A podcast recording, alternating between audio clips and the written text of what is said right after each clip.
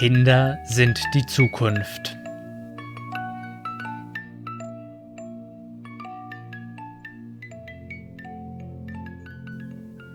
Jedes Kind, was sich hier auf dieser Erde inkarniert, weiß auf einer Ebene seiner selbst um die Lebensbedingungen, für die es sich entschieden hat. Und sie alle kommen mit einer tiefen spirituellen Verwurzelung und einem nahezu unendlich großen Potenzial auf diese Welt.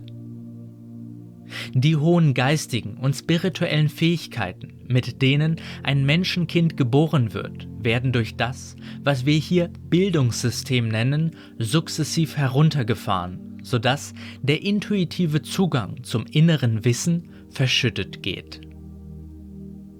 Die Schulen sind nicht etwa dazu da, das ureigene Potenzial des Menschen zur Entfaltung zu bringen, sondern sie fördern systematisch die Verblindung und die Entfremdung von den angeborenen Fähigkeiten. Es mag natürlich in dem Schulsystem auch sehr engagierte und an einer wahrhaftigen Potenzialentfaltung interessierte Lehrkräfte geben. Aber dennoch ist das Schulsystem als solches darauf ausgelegt, ein funktionsorientiertes Bildungsschema F so in die Kinderköpfe zu gießen, damit eine kontrollierbare Masse an gleichgetrimmten Ja-Sagern dabei herauskommt. Das System hat kein Interesse an unabhängigen und eigenständig denkenden Wesen, weil die Entfaltung eines individuellen Potenzials die Steuerung der Massen erschwert. Lernpsychologisch ist schon lange bekannt, unter welchen Bedingungen ein Kind am besten in der Lage ist, die Welt erfahrungsbasiert in sich aufzunehmen. Und dennoch finden diese Grundsätze kaum Anwendung in dem heutigen Schulsystem. Ein Kind entdeckt und erforscht die Welt voll Freude und Wissbegier und begreift über die Hände und mit dem eigenen Körper intuitiv die wichtigen Verbindungen. Jedes Lebewesen hat ein natürliches Bedürfnis zu lernen und sich zu entfalten. Wenn es dies nicht gerade in einem Schulsystem abtrainiert bekommt, weil es Dinge dort lernen muss, die offensichtlich in keinem sinnhaften Verhältnis zur Lebenswelt stehen. Wie kommt ein Bildungssystem darauf, sich anzumaßen zu entscheiden, wer wann was lernen muss und wie das individuelle Lernverhalten zu bewerten ist? In dieser Welt werden die wesentlichen Fähigkeiten missachtet und der Fokus auf derart irrelevante Themen gelenkt, dass eine natürliche Abwehr der hochspirituell angebundenen Kinder vor dem Schulstoff mehr als natürlich ist. In einem derart erkrankten System sind die, die eine Anpassungsstörung attestiert bekommen, vielleicht die gesünderen. Und die mit starkem Charakter, die noch Widerstand gegenüber der Gleichschaltung leisten, wird ein Aufmerksamkeitsdefizit attestiert und sie werden mit Medikamenten ruhig gestellt. Durch das Potenzial, was die Kinder ganz natürlich mitbringen, können wir von ihnen in ungeschminkter Direktheit lernen, an welchen Stellen das Bildungssystem gegen die natürlichen Wachstumsrhythmen wirkt. Es ist so irrsinnig, die derart hochentwickelten Seelen die gerade zu großen Teilen hier auf dieser Erde inkarnieren, auf klassisch irdischer Weise erziehen zu wollen.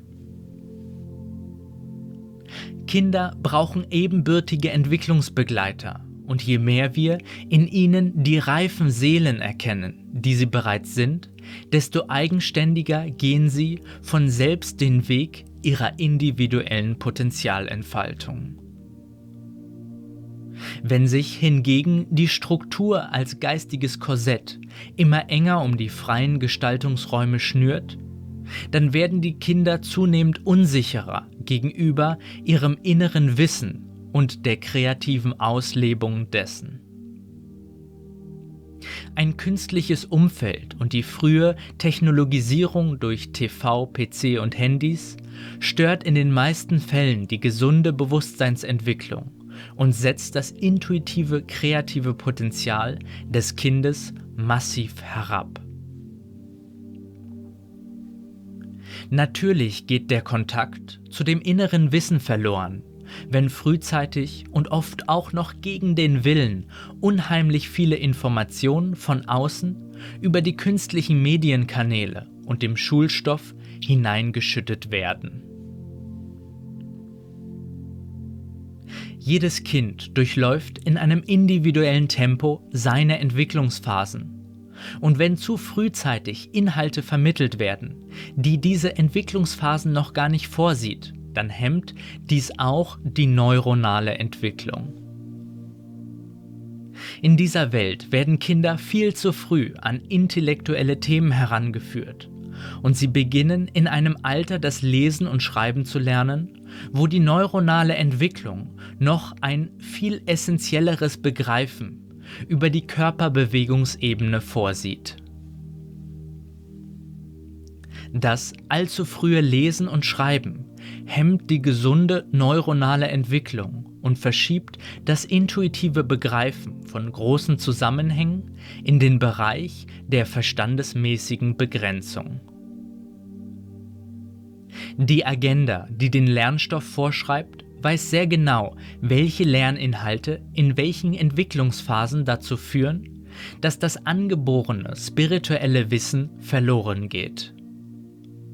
Und je früher diese Verformung ansetzt, desto nachhaltiger ist die damit eingeschleuste Bewusstseinsbegrenzung.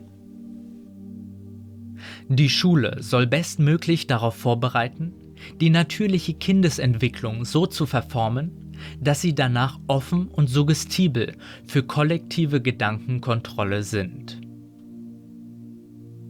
Das, was wir in unserer Welt als die Basis unseres gesellschaftlichen Wissens sehen, ist eine systematische Abrichtung auf einen sehr begrenzten Teil der Realität. Und auch wenn Kinder meist sehr offen für andere Ebenen der Realität sind, verschließen sich diese Zugänge, weil sie mitbekommen, dass diese Ebenen von anderen entweder nicht wahrgenommen oder gar abgelehnt werden. Wenn Kinder erst im Alter von 12 oder 13 Jahren lesen oder schreiben lernen würden und sie zuvor viel Freiraum für Bewegung und die Entfaltung ihrer kreativen Künste hätten, dann würden sich viele der gesellschaftlichen Probleme in kürzester Zeit auflösen. Wie gesagt, der Lernstoff ist genau so in die entwicklungssensitiven Phasen gelegt worden, um einen ganz bestimmten Menschentypus dadurch heranzuzüchten. Wenn Kinder aus sich heraus beginnen, sich diesen Themen zu widmen, dann beachten Sie Ihren inneren Rhythmus und wissen selbst genau am besten, wann welche Beschäftigung mit welcher Ebene der Realität für Sie am dienlichsten ist.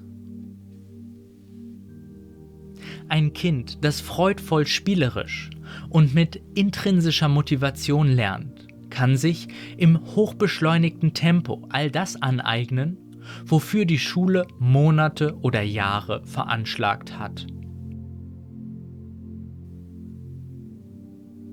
Ein Kind mit einer gesunden neuronalen Entwicklung, was nicht zu früh verschult worden ist und eine gesunde Ernährung sowie einen natürlichen Lebensraum erfährt, kann ohne Probleme 10 bis 12 verschiedene Sprachen lernen, ein fotografisches Gedächtnis ausbilden und eine gedankliche Verarbeitungsgeschwindigkeit erreichen, von dem Universitätsprofessoren nur träumen.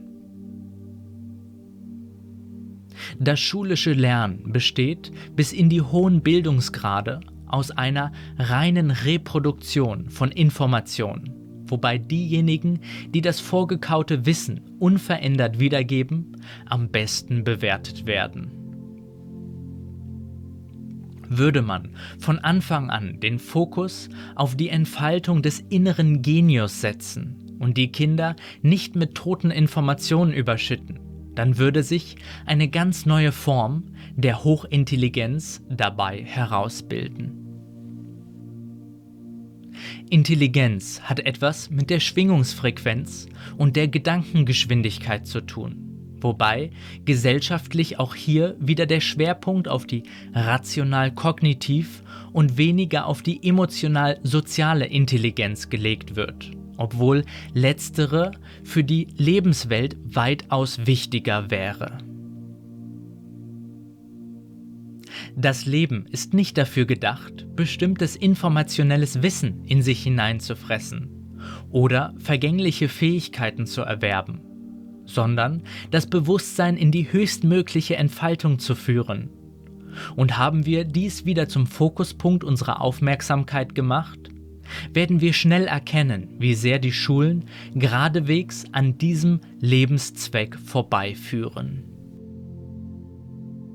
Wie sehr Bildung das Bewusstsein beschränkt, wird offensichtlich, wenn wir uns den Umgang der sogenannten gebildeten Schicht mit den aktuell geopolitischen Themen ansehen. Gerade die Gebildeten scheinen durch ihren Bildungsweg das eigenständige Denken verlernt zu haben und der kollektiven Gedankenmanipulation unhinterfragt auf dem Leim zu gehen.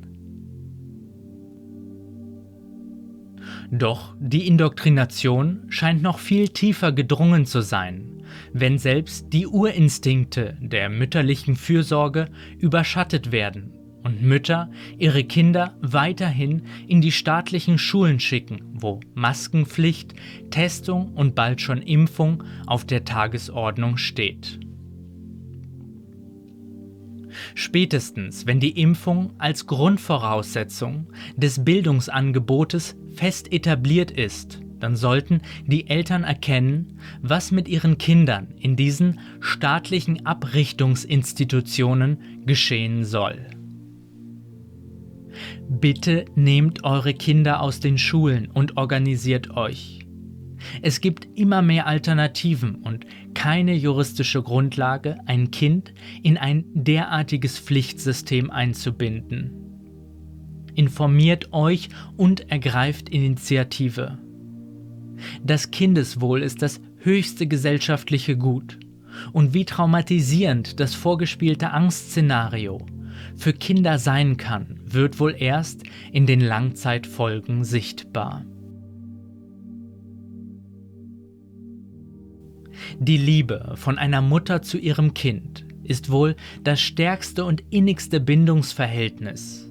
Und das der Mutterinstinkt, das Kindeswohl beschützen zu wollen, im Falle der Impfung so großflächig versagt, ist ein Zeichen, wie tief das kollektive Trauma ins menschliche Zellgedächtnis implementiert worden ist.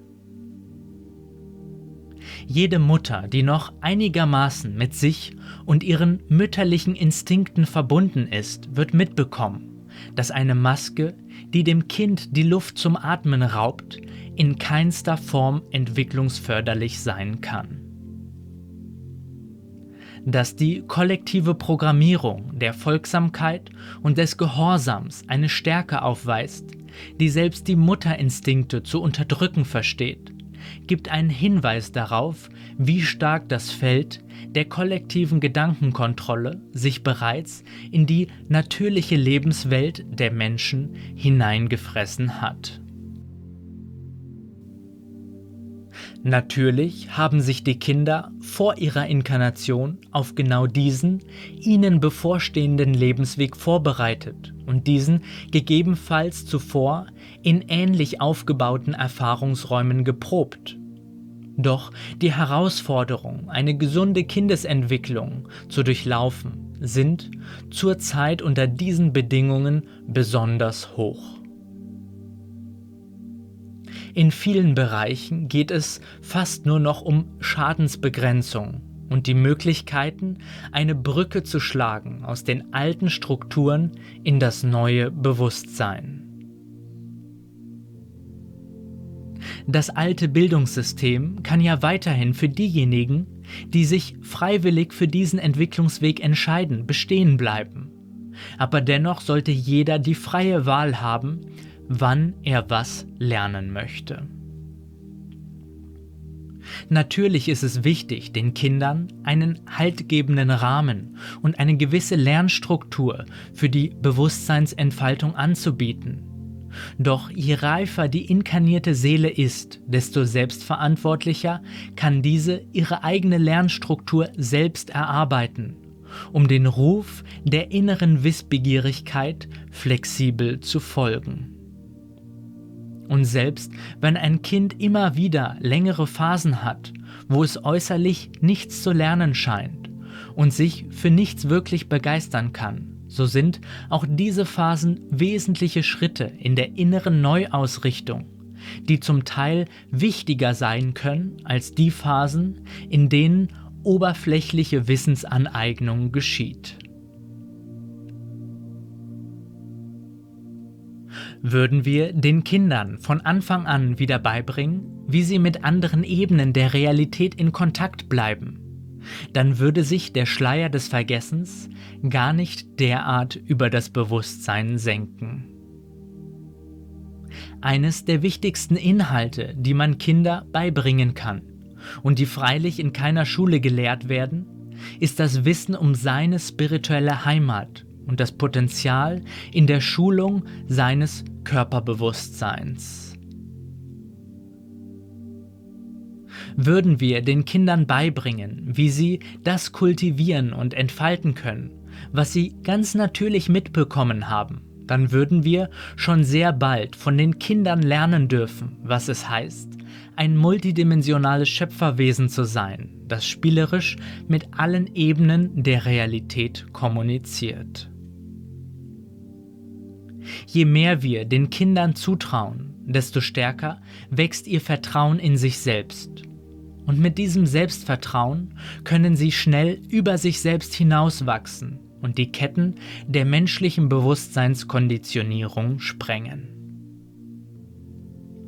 In den Kindern liegt die Zukunft. Und die Kinder, die sich gegenwärtig auf dieser Erde inkarnieren, bringen zum Teil einen sehr hohen seelischen Reifegrad mit. Vertraut den Kindern, dass sie selbst entscheiden können, was für sie dienlich ist und lasst ihnen so viel Freiraum wie möglich, damit sie aus sich heraus das zur Entfaltung bringen können, was sie in sich tragen. Jedes Kind hat seine ganz eigenen Erfahrungswünsche mit in diese Inkarnation gebracht. Und schon früh werden sie mit ihrem eigenen Willen die Erfahrung erschaffen, für die sie hier auf diese Erde gekommen sind.